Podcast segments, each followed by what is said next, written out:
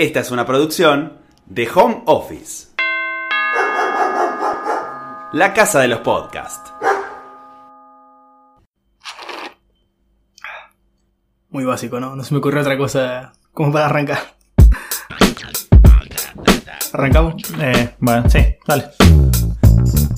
Segunda entrega de Sí o No, el podcast de debate, donde no necesariamente vamos por un sí rotundo ni por un no rotundo, simplemente entre esas dos brechas eh, vamos deambulando acá con Agustín, vamos eligiendo temas todas las semanas para hablar y en este caso toca mate dulce, sí o no. Pero antes de empezar a compartir nuestras opiniones y la de especialistas en el tema, quisiera saber un poco dó- dónde estamos parados, de dónde viene la idea del mate, del mate dulce, así que todo suyo. Cuando arrancaste mm, diciendo debates, el programa de los debates, me imaginé las- los concursos yankees de debates, como la- las olimpiadas de debates que hacen o... eh, ah, nunca lo viste. Te la quiero robar, pero no eh, así como hacen los torneos esos de, los campeonatos de, de letreo, vos podés representar a tu universidad yankee jugando al fútbol americano, que sería por ahí lo más comunacho, o podés estar en el equipo de debates, que viajan por todo el país debatiendo. Entonces es como, bueno, a ver quién debate mejor, como quién tiene más oratoria, más recursos. Nombrame una serie en la que esté eso. No me acuerdo, pero es como un... eh, están todas, y, en ninguna a la vez. Excelente, gran punto de partida como para empezar a hablar de mate dulce, sí o no. Lo dicho, quiero saber un poco dó- dónde estamos parados, de dónde viene toda esta idea del mate. Eh, bueno, el mate, imagínate, vos sos un español que estás ahí caminando por la selva buscando una ciudad hecha de oro. Ok. Estará por acá, por ¿Qué allá. canción? ¿Qué canción suena? Eh, yo me imagino la del Rey León. de- Ahí, esa. Estás ahí buscando la ciudad de oro, no la encontrás, pero encontrás que están ahí los muchachos, los... Eh, o pueblos originarios. Sí, está bien. Bueno, eh, están ahí... Corríjanos si no, pero eh, creemos que está bien. En ronda, hablando boludeces y tomando agua de un porón o de un, de un recipiente. Sí, te noto con muchas dudas, está bien que es pueblos originales, está bien que es porongo. Es nuestro podcast, de última la gente dice acá, stop, estos boludos no los escucho más. Es verdad, podemos hacer lo que queremos, culo. Entonces, te encontrás uno de estos pibes ahí en ronda que están tomando no el mate que conocemos hoy con la bombilla, sino que originalmente era eh, el pote con eh, el agua y la yerba flotando. Como el que estamos tomando ahora, más o menos. Más o menos lo mismo, sí, después le llamaríamos mate lavado, pero en ese momento era mate a secas. Y la gracia de esto era vos eh, medio que lo filtrabas con los dientes de adelante cuando lo tomabas.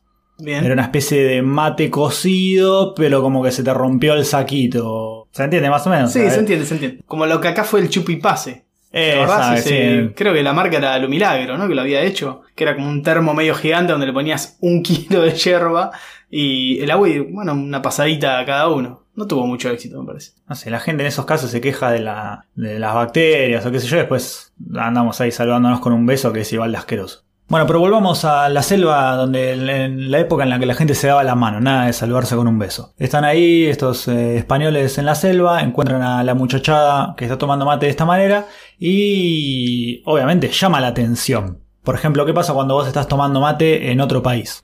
Y por lo general la gente tiende a mirarte, como si estuvieras eh, cometiendo algún tipo de delito. Exacto, como diría mi abuela, estás tomando droga. Entonces, eso mismo imagino yo que habrán pensado estos hispano muchachos que llegaron y estaban los pibes ahí en ronda pasándose esto. Y ahí fue el contacto entre esta, eh, digamos, hispanidad y el mate. Mate que, como bien sabemos, la palabra viene del término mati, que significa calabaza, que era el origen de estos recipientes. Primero, después pasamos a el mate de madera, etcétera, hasta llegar al mate de silicona, estas cosas que tenemos O hoy. sea, desde ahí viene la idea de que el mate tiene que ser en calabaza. École qua, sí señor.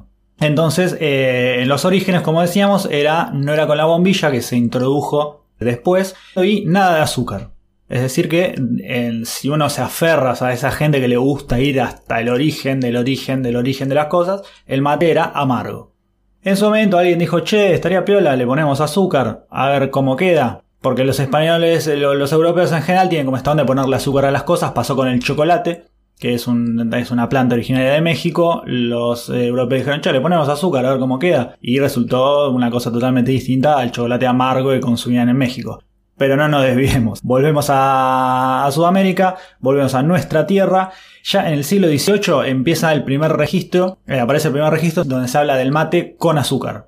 O sea que no es una cosa nueva, no es del siglo XX, ni de New Age, ni nada, ponerle azúcar al mate, se hizo, digamos, desde siempre, desde hace bocha. Así que no, eh, pa- para, quienes por ahí no le ponen azúcar, por el, prejuicio de como que, ah, no sé, es algo como el mate originalmente es amargo, bla, bla, bla, bla. Eh, el mate se le pone azúcar desde hace bocha de tiempo, así que no hay nada que agregar al respecto. Es que en realidad esto va a terminar siendo una cuestión de gustos, me imagino. Pero bueno, está bueno también entender un poco de dónde viene toda esta cosa y, y en este caso ya saber que hace más de 200, 300 años que se le ponía un poco de azúcar, me imagino que no edulcorante, pero sí azúcar. Mate a mí me gusta dulce y lo tomo con mucho edulcorante, sé que no debería, pero bueno, en vez de ponerle dos cucharadas de azúcar, El mate sin azúcar, definitivamente. Como mucho se puede llegar a poner una pizquita en el primero, si la yerba es muy fuerte, pero el mate es amargo. Y ni que hablar del edulcorante que no, no, no, no, no, debería usarse. Eh, hay gente que toma yerbas con gusto, con hierbas aromáticas, con edulcorante y eso creo que es otra bebida. Creo que esa gente lo que tiene es ganas de tomar una gaseosa light y bueno, usan el mate como pretexto, pero debería tener otro nombre.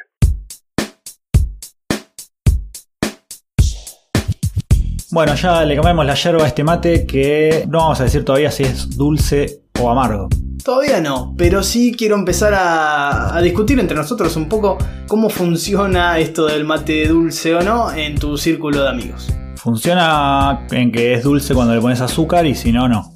Claro, fue muy literal la, la consulta en este caso, pero digo, ¿cómo reaccionás vos? O sea, vos sos el que en tu grupo el que se va. No, a mí me da paja. Yo cebo si estoy yo y me, a mí me encantaría tener una persona que me cebe cuando tomo solo. O sea, si vos tuvieras posible. mucho, mucho, mucho dinero, le pagarías a alguien, probablemente no le pagarías, lo negrearías para que No, porque le puedo pagar si tengo mucho, mucho, mucho dinero. Ah, no, claro, se trata de eso. Sí. Eh, no soy eh, muy cebador, así que prefiero siempre delegar esa tarea. Lo cual también hace, o sea, porque yo no puedo pretender que el otro cebe y a su vez que cebe como me gusta a mí. Entonces, cuando vos delegás la actitud cebadora, también estás, estás poniendo en manos del otro, en- iba a decir calidad, pero en realidad serán las cualidades de este mate, si es dulce, si es amargo, si está hecho en una naranja, en una sandía, con agua caliente, medio fría. Estoy abierto a cualquier posibilidad porque, bueno, eh, no me puedo poner a hacerme el cocorito de- si yo no cebo. Pero yo sé que vos sos un hábil cebador. No, no, no sé si hábil, eh, pero también soy un cebador local. No soy el que te lleva el equipo del mate a una plaza. Ah, qué Eh, paja eso, No sí. lo llevo de vacaciones. De hecho, una sola vez me tocó llevarlo y fue como, che, lo llevo, pero. O sea, allá es de todos. Y funcionó, por suerte eso. No es que yo después andaba, de hecho casi ni lo llevé. Porque, no sé, quedó con un poco de culpa que yo lo había llevado y después el resto lo, lo iba llevando un día cada uno en su mochila. Pero no me nace eso, decir, che, yo preparo el mate. Pero aparte, el mate viajero tiene eso de que pasás más tiempo a veces llevándolo, tanto a la ida como a la vuelta, para a lo mejor haber tomado media hora, 40 minutos. En mi círculo cercano, si estamos de vacaciones, funciona el mate. O sea, se toma en algún lugar, una cafetería, les pedís agua. A veces no tenés suerte porque le pedís agua caliente y te dan un agua como. Esa caliente como sale de la canilla. Y decís, no, la necesito un poco más caliente. Un Y poco ahí te difícil. la dan como para pelar chanchos. Claro, sí, poner. Entonces es un poco complicado tomar mate afuera, ¿no? Es como, ay, white people problem, ¿no? ¿Qué problema Sí, que tenemos? ay. Pero saliendo de, de- de esta realidad de mierda que nos toca vivir a veces, quizás sea momento de consultar una voz un poco más autorizada en el tema. Yo tengo una amiga, una conocida. que eh, es guaraní. No, no, no, no, no es guaraní, es argentina, es sommelier de mate. En realidad es la primera sommelier de yerba mate de la Argentina. La Ella es. Valeria Trápaga. Eh, dame un segundo que le consulto. Hola, Vale, ¿cómo estás? Estoy acá con Agus debatiendo si mate dulce, sí o no. Eh, ¿Vos qué pensás? Mate dulce si te gusta, pero como sommelier recomiendo el mate amargo, que en realidad no es amargo, es sin el agregado de nada, porque eh, el hecho de agregarle azúcar lo que hace es enmascarar los sabores de la yerba mate, enmascara defectos y virtudes. Por lo tanto, de esa manera nunca puedo encontrarme con el verdadero sabor de la yerba mate. Por lo tanto, desde mi lugar de sommelier y catadora de yerba mate, sin azúcar. Clarísimo, genial, vale, un beso. Bueno, Valeria tiró la posta.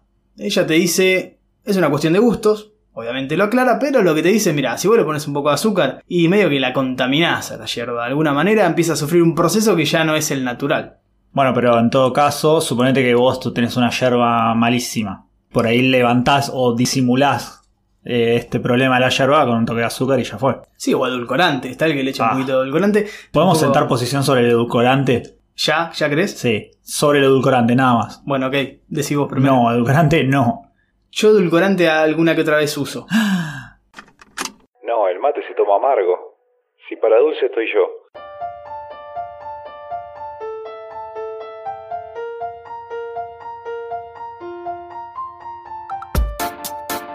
Bueno, por suerte hubo alguien que mandó una boludez más grande que la que dije yo antes.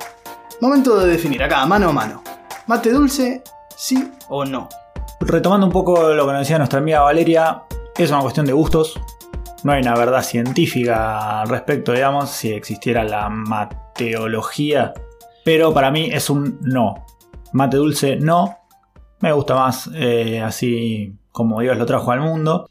A veces, dependiendo del estado de ánimo, por ahí le pongo una cucharadita de azúcar en el fondo, como para el primero. Bueno, no sé. Pero la cuestión es que no quería dejar pasar la oportunidad de cuestionar un poco el dogmatismo que hay a veces alrededor. No sé, se me viene ahora una imagen, viste, cuando es eh, generalmente cerca de Halloween, Sí. que siempre tu tío Ernesto, tu tía Susana suben a Facebook una foto que es un nene disfrazado diciendo dulce o truco y un gaucho que dice amargo y retruco, carajo. Como que el, el, mate original es amargo y cualquier cosa que se separe de eso, o sea, el que le pone limón, el que le pone naranja, el que le hace el, el agua un poco más fría, el que, o sea, cualquier variación de eso eh, ah, es de puto. O como si la masculinidad, el macho argentino, el que tiene un dogo en la casa, que come niños y qué sé yo, o sea, ese que, que mata la vaca con la mano y se come el asado, como ese, eh, ese argentino. La masculinidad de está dada por la amargura del mate. Y la verdad, no es así. Digo que tendrá que ver el dogo, pobre, en todo esto, pero bueno, quedó ahí un poco estigmatizado. Y en lo que a mí respecta, mate dulce, digamos, me, remito a lo que decía también nuestra amiga Valeria. Digo, es una cuestión de gustos. Cuando tomo yo solo, soy, vivo solo, soy de tomar bastante mate y lo hago amargo.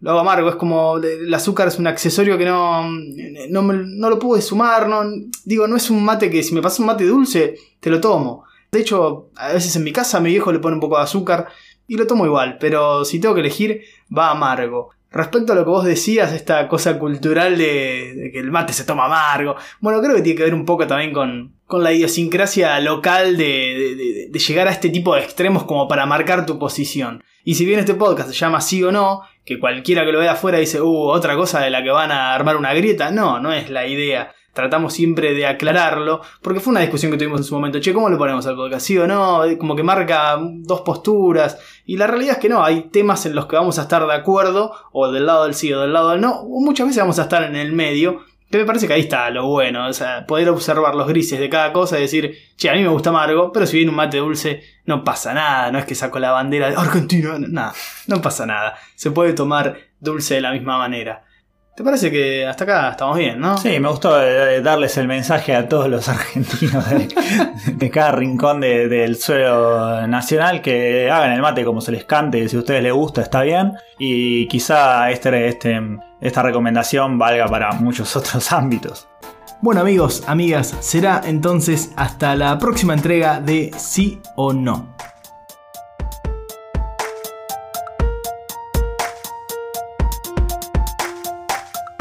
Esta fue una producción de Home Office. Encontranos en Instagram como Home Office Podcast.